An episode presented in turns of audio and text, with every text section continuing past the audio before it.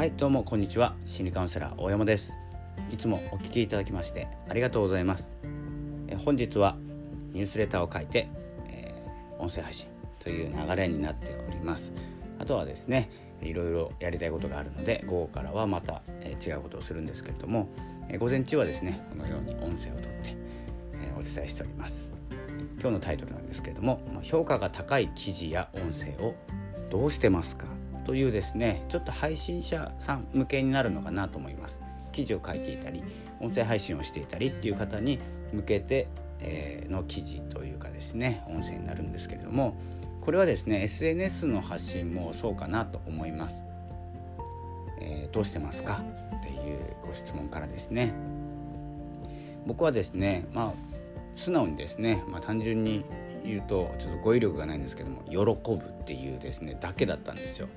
でたまにですねあのご紹介していただける記事とか音声とかって言われるとですね迷ってしまうような感じだったんですけど今までにですね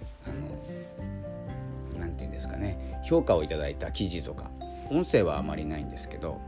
えーとまあ、ないこともないんですけどね、まあ、記事の方が多いかなと思います。でその記事を結構ですねないがしろにしていたというかコメントを頂いて評価を頂いているのに、まあ、そのままになっていたただ自分のですねやる気に、えなるような感情になりますよね。よしこんなに、えー、高評価もらえるんだったら頑張るぞっていうですね、えー、そのぐらいだったんですけどこの何でもそうなんですけど自分じゃない視点で例えば自分が何気なく書いた記事がすごく感動を与えていたりする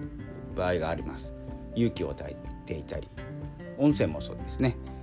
自分でこう毎日配信していると,、えーと、今日は何話そうかなあこれ話そうって決めたことを話して、えーと、そのままにしてですね「えー、いいね」とか、えー、ノートでいくと「好き」とかですね、えー、そういうボタンを押していただけてたりコメントをいただいたり。コメントってなかなか書いてもらえないんで、まあ、僕の場合ですけどね、え、シェアしていただいたりこの音声いいから聞いてみてくださいってどこかにシェアしていただいていたりいろいろ皆さんですねあのリアクション取っていただいているんですよ。僕もですね年に何回かなんですけどあの記事見てこう思いました素晴らしいですとかですねいろいろ言葉頂いてるんですよ。でお返事してそのままになってたんですけどその記事とか音声とか、まあ、画像でもいいですねインスタの画像でもいいですし、まあ、ピンタレストの画像でもいいですし SNS ツイッターの、えーと、つぶやきでも何でもいいんですけどとにかくですね評価が高かったいつもより評価が高いなと感じたものに関しては一箇所に集めておくべきだなってちょっと気づきました。でえー、どこかですねあのノートだったら僕はノートも書いてるんですけどノートとかニュースレターとか書いててその一番最後の部分でもいいので音声でも音声の説明欄でもいいんですけど、えー、自分の発信で評価が高かったものはこちらですというふうにですね紹介すると一旦ですね評価が高かった記事とか音声ですのであまり悪いイメージを与えるものではないということは確定してるんですね。なので、えー、結構安全な記事、まあ、普通に書いてても嫌な思いをさせたり普通に音声を取ってても、えー、まあ、気分を害したりっていうことはなかなかないかもしれないんですけど普通に撮ってれば。たまにあるんですよね。何言ってんだこいつって思われること、まあ、そういうのはほっといて一旦ですねそのいいねって思われたものとかツイートツイートでも「いいね」がやけにつくとかリツイートされる率が高いとかですねそういうものを集めてまあ自分の紹介人から見た自分の部分を紹介していこうというようなことなんです今回は。やってますかね皆さん。やってたらすごいと思います。すごいっていうか全然気づきませんでした。もう5年も6年も発信していて、まあ、表現者なんですね。いろいろ表現して、まあ、動画も撮ってたし、まあ、動画の時に1回言われたんですよね。あのブログの方がいいですって言われました。結構ですねまあ悪気はなかったかもしれないんですけどあの動画文字を書いて文章を投稿してそれを動画にしてたんですけど、まあ、その時から、まあ、文章にしようと、まあ、集中的に文章を書こうと思ってですね動画の方をやめたんですけど、まあ、またやりますけどね、結構評価とか気にしないタイプなんで。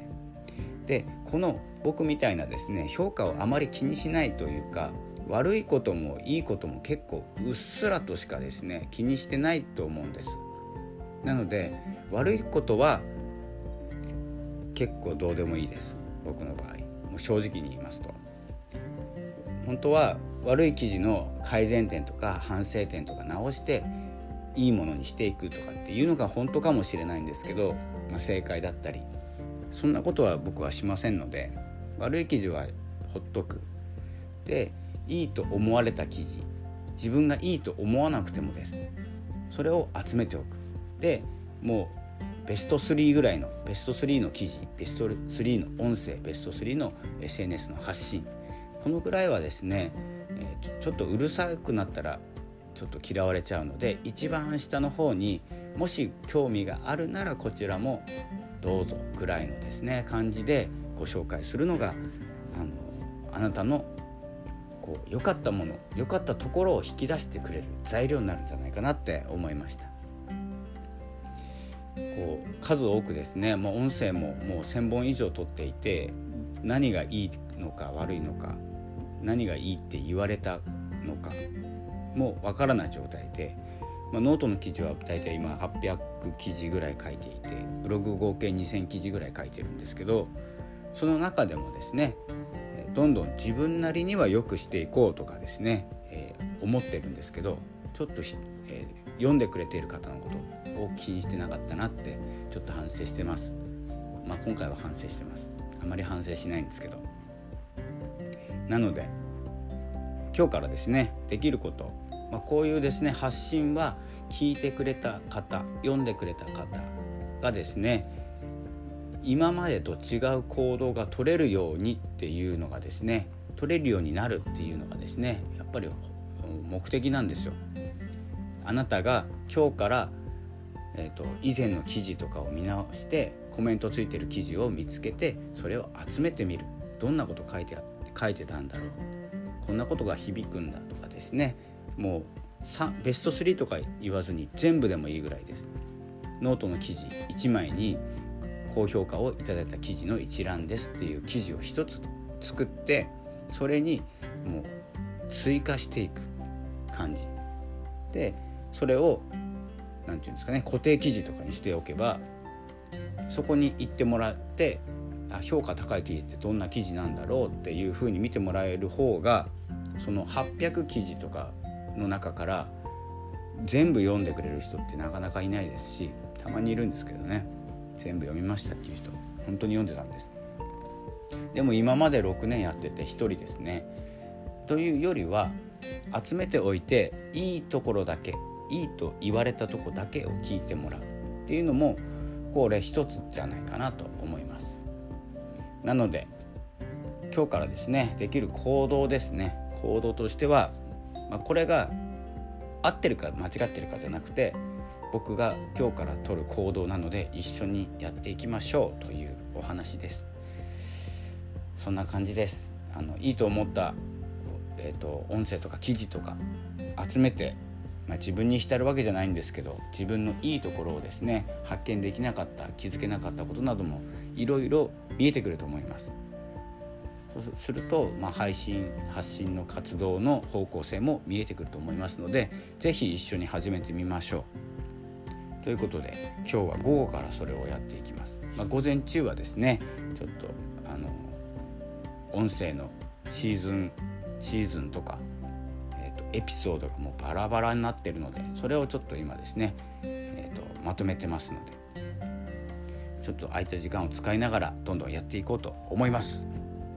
それでは是非一緒に新しい行動をとっていきましょう。新しいかっていうかもうやってる方もいらっしゃると思いますけれども、まあ、気づいた自分が一番早いと思ってますから。そんな感じでえー、今日もよろしくお願いします。今日は6月28日ですね。月曜日、えー、まあ、とりあえずのんびりスタートするのが僕の月曜日なので、えのんびりですね。できる限り精一杯やっていきます。それではまた明日お会いしましょう。ありがとうございました。さようなら。